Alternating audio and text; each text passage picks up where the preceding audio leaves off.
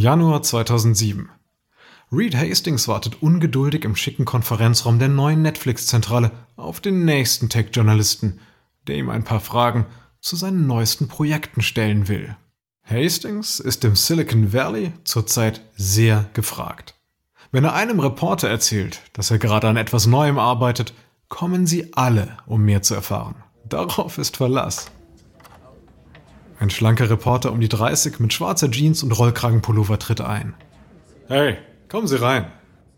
Hi, Reed. Also, woran arbeiten Sie? Setzen Sie sich. Ich habe was, das Sie aus den Socken hauen wird. Das ist unsere Streaming-App. Wir nennen sie Watch Instantly. Man muss sie nur auf dem Laptop installieren. Hier, schauen Sie mal. Die App lädt problemlos. Hastings wählt einen Film aus einer Liste aus, klickt auf Play und voila, er läuft.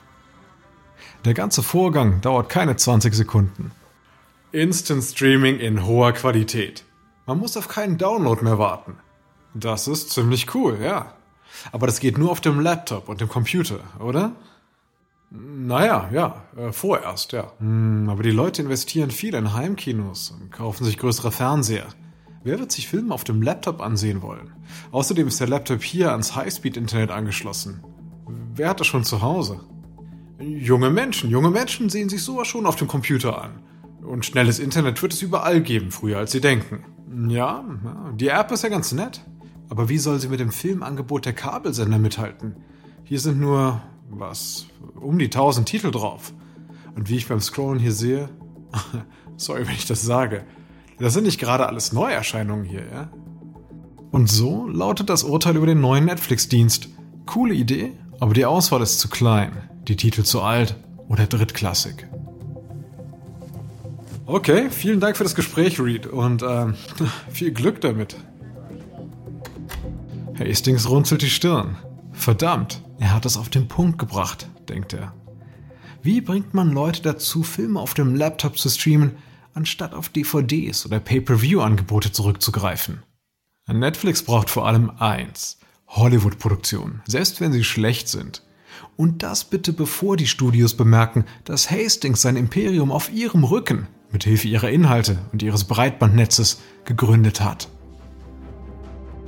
Wenn Reed Hastings das schafft, ist Netflix sicher. Wenn nicht, werden ihn die Studios und die Kabel-TV-Sender vernichten.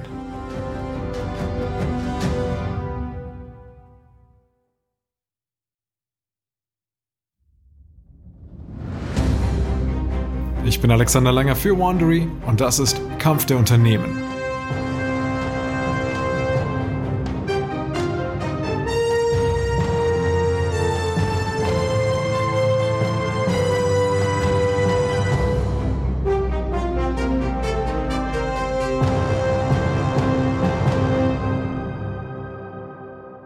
Der letzten Folge hat Netflix Blockbuster mit raffinierten Algorithmen besiegt, die vorhersagen konnten, was die Kunden sehen wollten, bevor sie es selber wussten. Und jetzt ist Reed Hastings wieder dabei, etwas Neues einzuführen, das niemand kennt, das aber eines Tages unverzichtbar werden wird. Streaming. Schon 2004 beauftragte Hastings seine Ingenieure mit der Entwicklung eines benutzerfreundlichen Videoplayers und eines Geräts, um Inhalte auf den Fernseher zu streamen. Jetzt ist die Streaming-Technologie bereit. Aber Netflix fehlen gute Inhalte. Hastings holt seinen Content-Chef Ted Sarandos zu sich. Ted, wir müssen mit den Studios Deals abschließen, um ihre Inhalte zu streamen. Und zwar jetzt. Gut, was ist mit den ganzen Kontakten zu Independent-Filmemachern und den Produzenten, die du da seit Jahren pflegst, Reed? Da lässt sich doch bestimmt was machen, oder? Ja, ja, aber wir brauchen auch Inhalte für die breite Masse. Und zwar viele. Hm, aber die Studios glauben sicherlich nicht daran, dass Leute Filme streamen wollen. Okay, Ted, pass auf. Ich gebe mich auch zufrieden, wenn es nicht die neuesten Blockbuster sind. Aber wir brauchen etwas.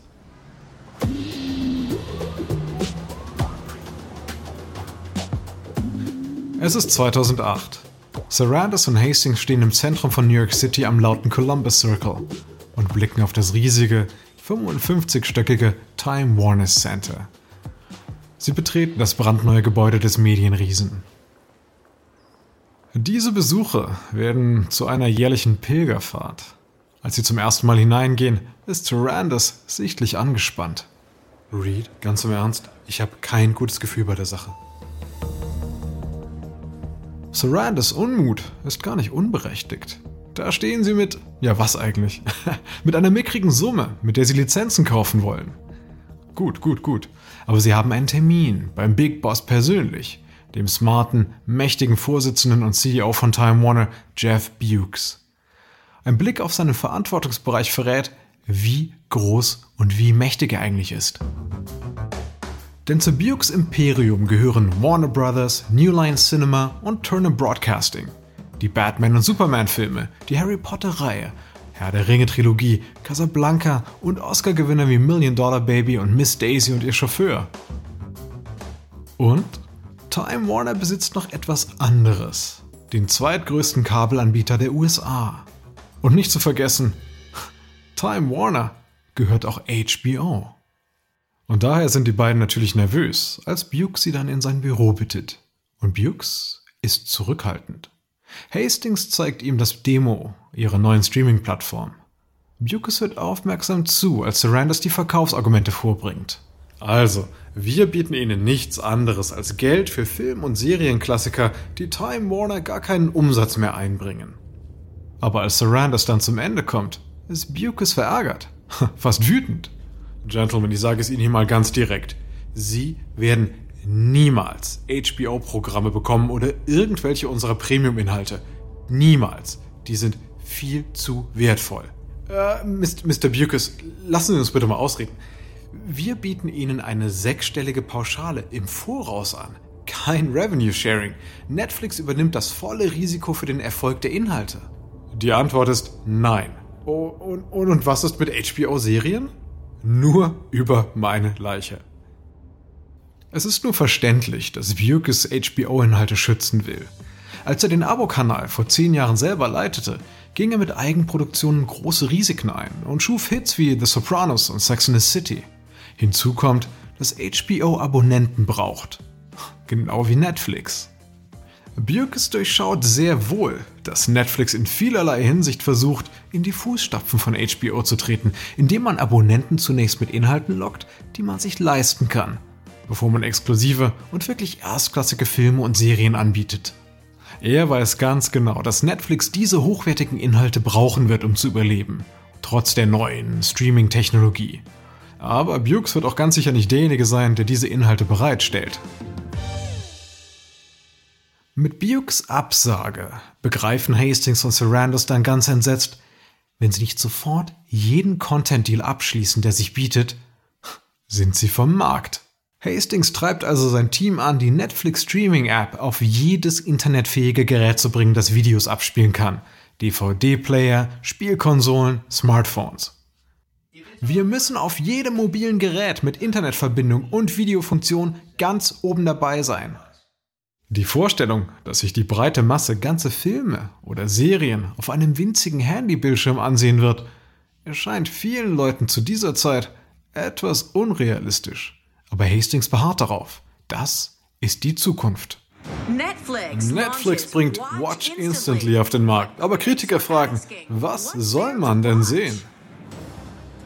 Die App geht 2007 mit nur 1000 Titeln online.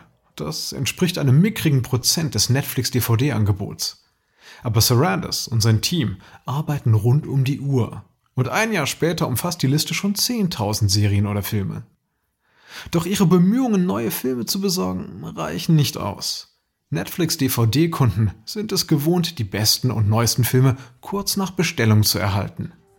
Als diese Kunden nun den neuen Streaming-Service ausprobieren, ist die Enttäuschung über das magere Angebot groß. Es sind weder die neuesten noch die besten Filme.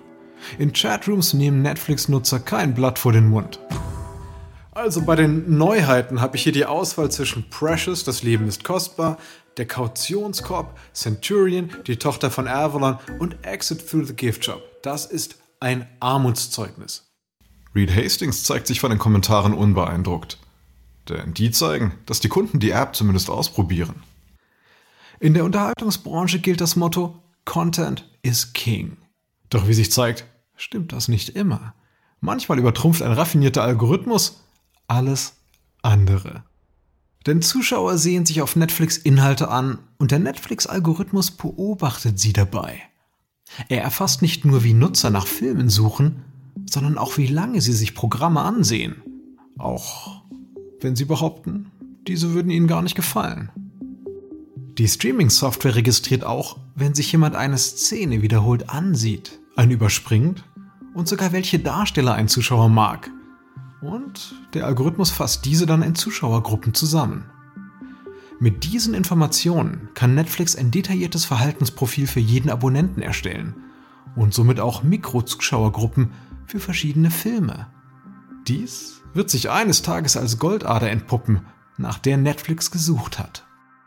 Mitte 2008 hat Hastings Team dann die Streaming-App auf Dutzende Geräte gebracht, darunter die Xbox-Konsole von Microsoft und die Roku Set-Top-Box.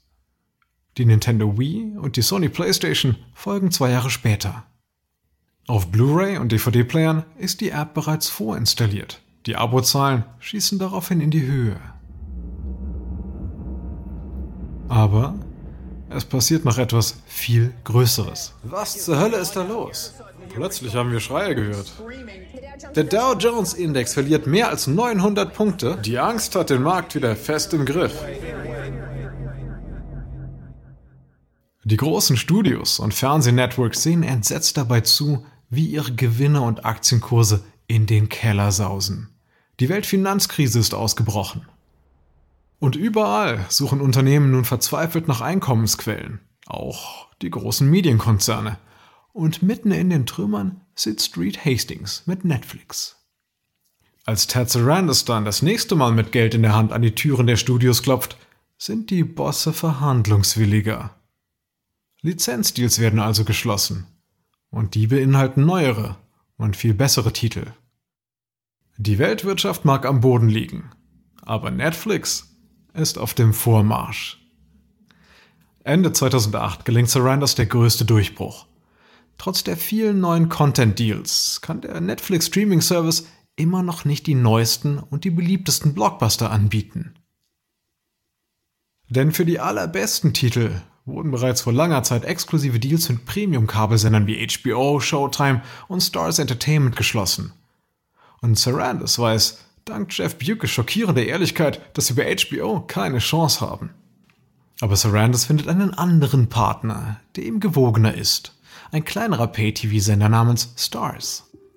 Sarandos überzeugt den Chef von Stars, Netflix die digitalen Lizenzrechte für eine relativ läppische Summe von gerade mal 25 Millionen Dollar pro Jahr zu übertragen. Cash ist schließlich Cash. Damit hat Netflix plötzlich eine riesige Auswahl an Sony und Disney Blockbustern im Streaming-Repertoire.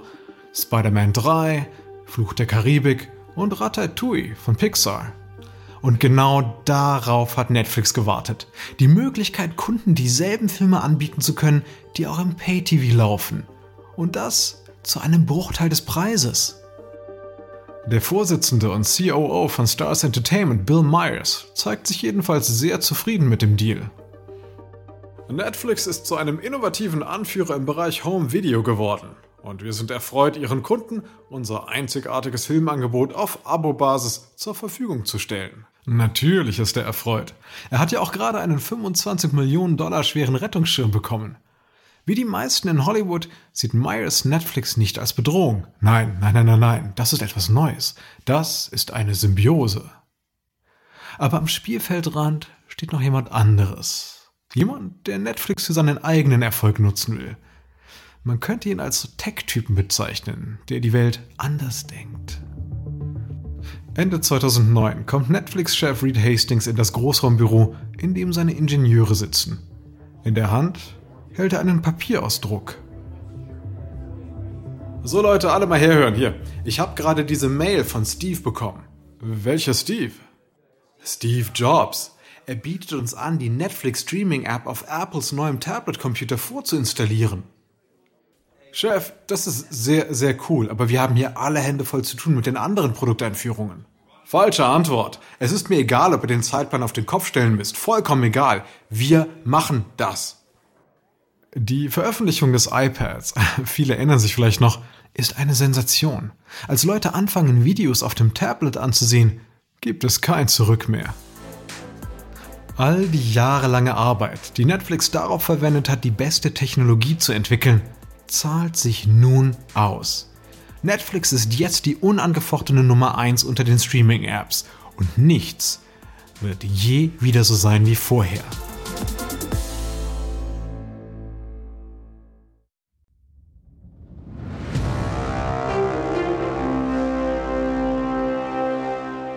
Das Streaming-Geschäft kurbelt den Umsatz von Netflix an, ganz zu schweigen vom Aktienpreis. Doch die alteingesessenen Medienriesen bleiben skeptisch.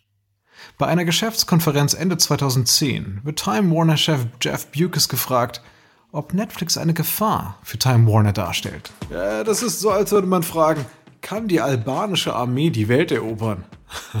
das glaube ich einfach nicht. Reed Hastings bewahrt nach außen hin Haltung, aber hinter den Kulissen verreist er Bukes.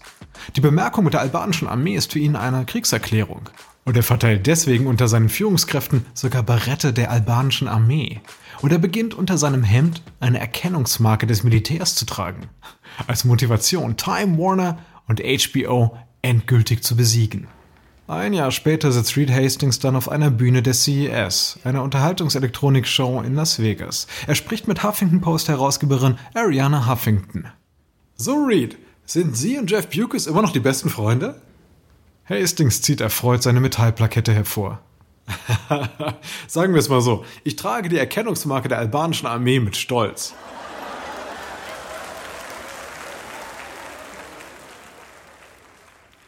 Ende 2010 kann Hastings sich mit Erfolg rühmen. Die Marketingausgaben von Netflix sind geschrumpft, die Abonnentenzahl hingegen ist auf mehr als 20 Millionen in die Höhe geschossen – während das Kabelfernsehen stagniert oder gar Kunden verliert. Immer mehr Kunden steigen auf kabelloses Fernsehen um. Das ist der größte Albtraum für die Kabelanbieter und ein Segen für Netflix. Also, kann es noch besser werden? Ja. Denn zunächst übergeht das Fortune Magazine den Geschäftsführer, der General Motors aus dem Schlamassel gezogen hat, und er nennt stattdessen Reed Hastings zum Geschäftsmann des Jahres. Aber Angestellte, die schon lange mit Hastings zusammenarbeiten, bemerken eine Veränderung. Denn der Erfolg steigt ihm langsam zu Kopf. Und Bukes kann es sich nicht verkneifen, Netflix öffentlich anzugreifen.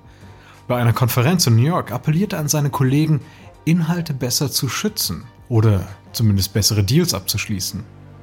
Warum bitte sollte jemand einen Pay-TV-Sender abonnieren, wenn er im Grunde das ganze Programm für lau bekommt? Sobald etwas auf Netflix ist, kann man es nicht mehr verkaufen.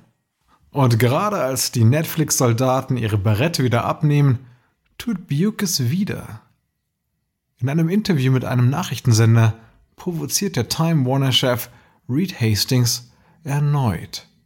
Netflix ist eher ein 90 Kilo schwerer Schimpanse und nicht der 400 Kilo schwere Gorilla. Allerdings nimmt Hastings dieses Mal die Anfeindungen gelassen hin.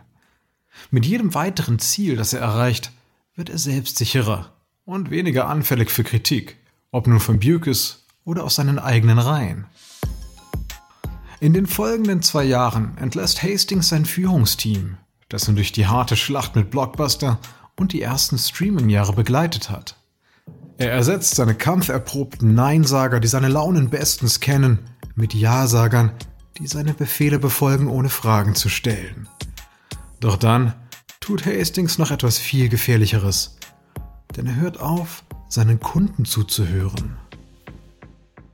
Ende 2011 führt Hastings Gebühren für das Streaming ein und er teilt den Kunden mit, Netflix würde den DVD-Versandservice in ein separates Unternehmen namens Quickster ausgliedern. Damit schneidet er sich ziemlich tief ins eigene Fleisch. Denn wenn Kunden nun sowohl den DVD-Verleih per Post als auch Streaming nutzen wollen, müssen sie tiefer in die Tasche greifen. Netflix verlangt 60% mehr. Und das mitten in einer Rezession. Aus dem Netflix DVD-Verleih wird Quickster. Ist das die schlechteste Produkteinführung seit New Coke? Der Aktienkurs stürzt ab. Es ist eine Katastrophe, man kann es nicht anders nennen. Denn etwa 800.000 Kunden kündigen in diesem Quartal ihr Abonnement und der Rest scheint seinem Ärger auf Social Media Luft zu machen. Am Sonntag nach der Ankündigung trommelt Hastings sein PR-Team in der Zentrale in Los Gatos zusammen. Steve Swayze, der letzte seiner kampferprobten Manager, findet seinen Chef mitgenommen und zerzaust vor. Als er ihn anfleht, zurückzurudern, präsentiert Hastings ihm seine Idee, um aus der Misere rauszukommen. Ich muss mich bei den Abonnenten persönlich entschuldigen. Und es muss sehr, sehr echt sein. Wir stellen das heute Abend auf YouTube. Uh, Reed, Reed, ich glaube nicht, dass es besonders vertrauenserweckend wirkt, wenn du in diesem lässigen Hemd und in Jeans auf einer Terrasse rumsitzt. Ach komm schon, Steve, es soll maximal ungezwungen aussehen. Na gut, na gut, na gut. Aber lass uns wenigstens ein richtiges Kamerateam holen und einen Probedurchgang machen. Nein, nein, nein, keine Probe. Es soll richtig von Herzen kommen. Es ist nur schwer zu ertragen. Das Video zeigt Hastings mit Andy Randage, dem neuen Leiter von Quickster, der sich sichtlich unwohl fühlt. Kaum online wird das Video noch am selben Abend zerrissen. Von der Presse, von Verbrauchern und Late-Night-Comedians. Okay, okay, wir wissen, es ist befremdlich, den CEO einer mächtigen Firma mit Ziegenbart und Strandhemd zu sehen.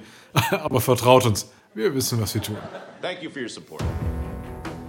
Netflix braucht mehr als ein Jahr, um Abonnenten zurückgewinnen zu können.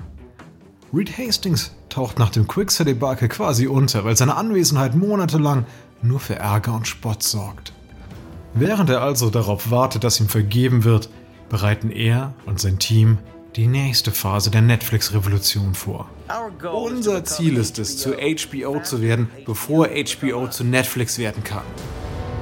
Das hören Sie in der nächsten Folge von Kampf der Unternehmen.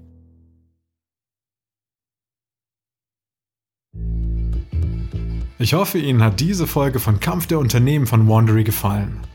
Ein kurzer Hinweis zu den Dialogen, die Sie soeben gehört haben. Wir wissen natürlich nicht genau, was gesprochen wurde. Doch die Dialoge basieren nach bestem Wissen auf unseren Recherchen. Diese Serie von Business Wars wurde ursprünglich von David Brown moderiert. Ich bin Ihr Sprecher, Alexander Langer. Gina Keating, Autorin des Buches Netflix, hat diese Geschichte geschrieben. Karen Lowe ist unsere leitende Produzentin und Redakteurin. Original Sounddesign von Jeff Schmidt and Bay Area Sound. Ben Adair ist unser ausführender Produzent. Erstellt von Hernan Lopez für Wandery.